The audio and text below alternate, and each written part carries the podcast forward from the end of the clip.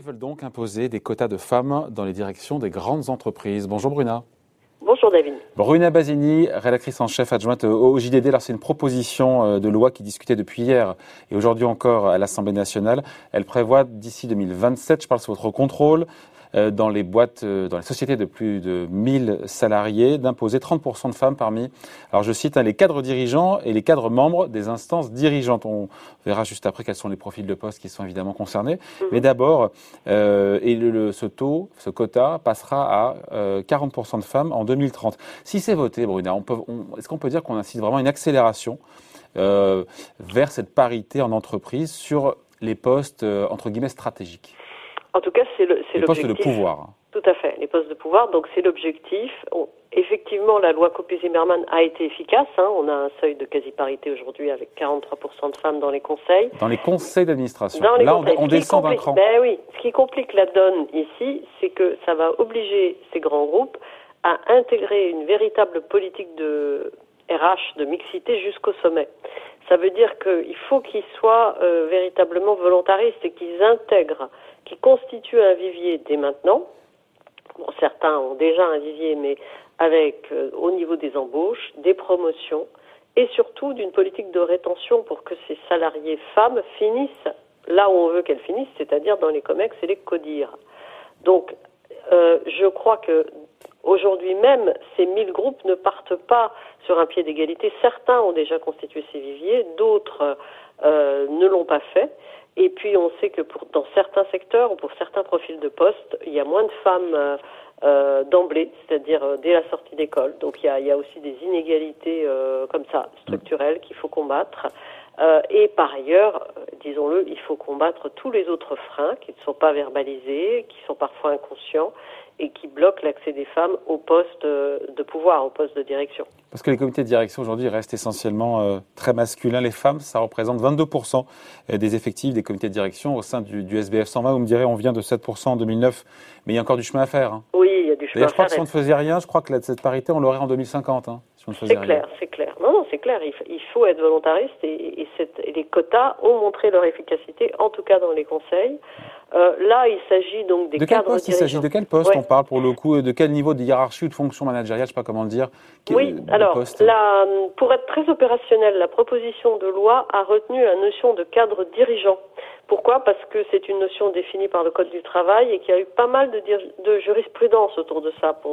Mais de quoi parle-t-on en réalité? On parle évidemment des postes de N-1, N-2 qui sont dans les comités exécutifs, dans les comités de direction des entreprises et qui sont donc tout au, sommet de la hiérarchie euh, des grands groupes.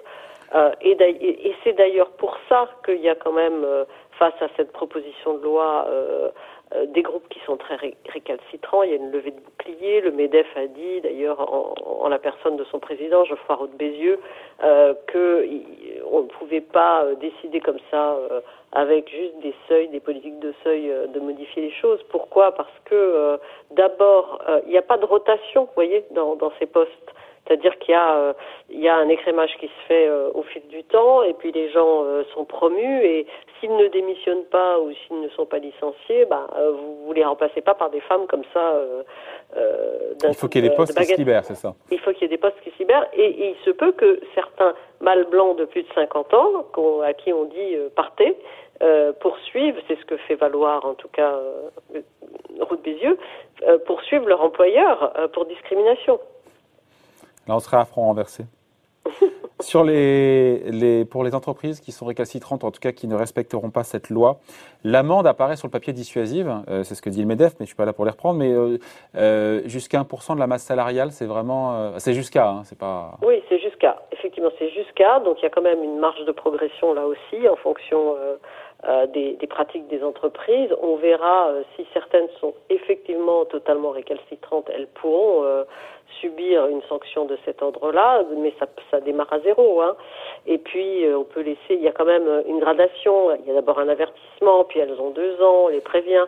Donc, euh, donc, on leur laisse le temps aussi de s'adapter. Et je pense que il va falloir tenir compte aussi euh, des, de, de, quels recours vont, vont être euh, prévus pour, pour ce type, pour mettre en cause ces pratiques, et puis surtout comment les entreprises s'approprient euh, ces, ces, nouveaux textes. Euh, il se peut très bien qu'il y ait un détournement, c'est-à-dire qu'on voit apparaître des hauts cadres dirigeants à deux vitesses, c'est-à-dire il y aurait les vrais et puis il y aurait les, ah. les alibis en fait.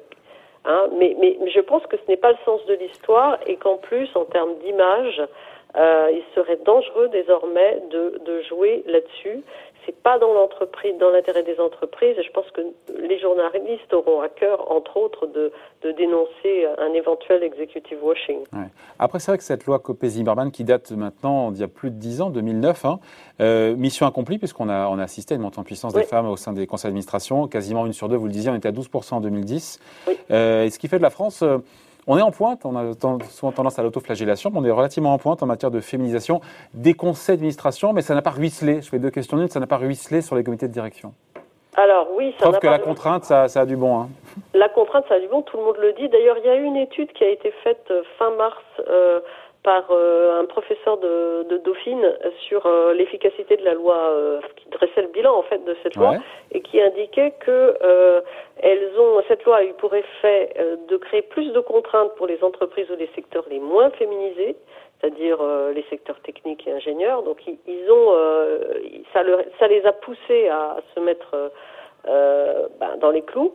Euh, elle, constate également qu'il n'y a pas eu, contrairement à ce que pouvaient penser euh, ces détracteurs, une pénurie de femmes administratives. Non seulement il n'y a pas eu de pénurie, mais des femmes euh, se sont montrées, celles qui ont été nommées, se sont montrées plus indépendantes, plus diversifiées, plus internationales que, que les hommes.